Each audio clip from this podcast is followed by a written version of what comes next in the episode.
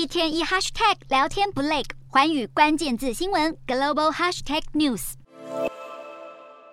北韩飞弹射不停，三号上午再度发射三枚飞弹，包含两枚短程和一枚长程弹道飞弹。而根据日本防卫省和南韩军方分析，长程的那枚飞弹应该就是射程有一万五千公里的火星十七型洲际弹道飞弹。不过研判第二阶段没有成功分离，以失败告终。日本政府一度以为飞弹飞越日本上空，第一时间对宫城县、山形县和新潟县的居民发布全国瞬时警报。后来才发现只是误判，日本防卫大臣亲自出面更正，不过当地民众还是心有余悸。北韩二号发射大量短程弹道飞弹，还有飞弹越过南北韩分界线，触发了玉林岛的自动预警系统。过当局第一时间没有同步发送紧急灾难简讯，许多居民只知道警报声大响，时隔四十八分钟后才透过疏散广播得知有飞弹空袭。而在此同时，竟有一百多名公务员一开始就掌握情况，自行到地下室避难，让当地民众相当愤怒。尽管南韩军方二号派出战机升空射弹回敬作为警告，北韩还是在不到一天内发射多达二十五枚各种型号的飞弹，创下历史纪录。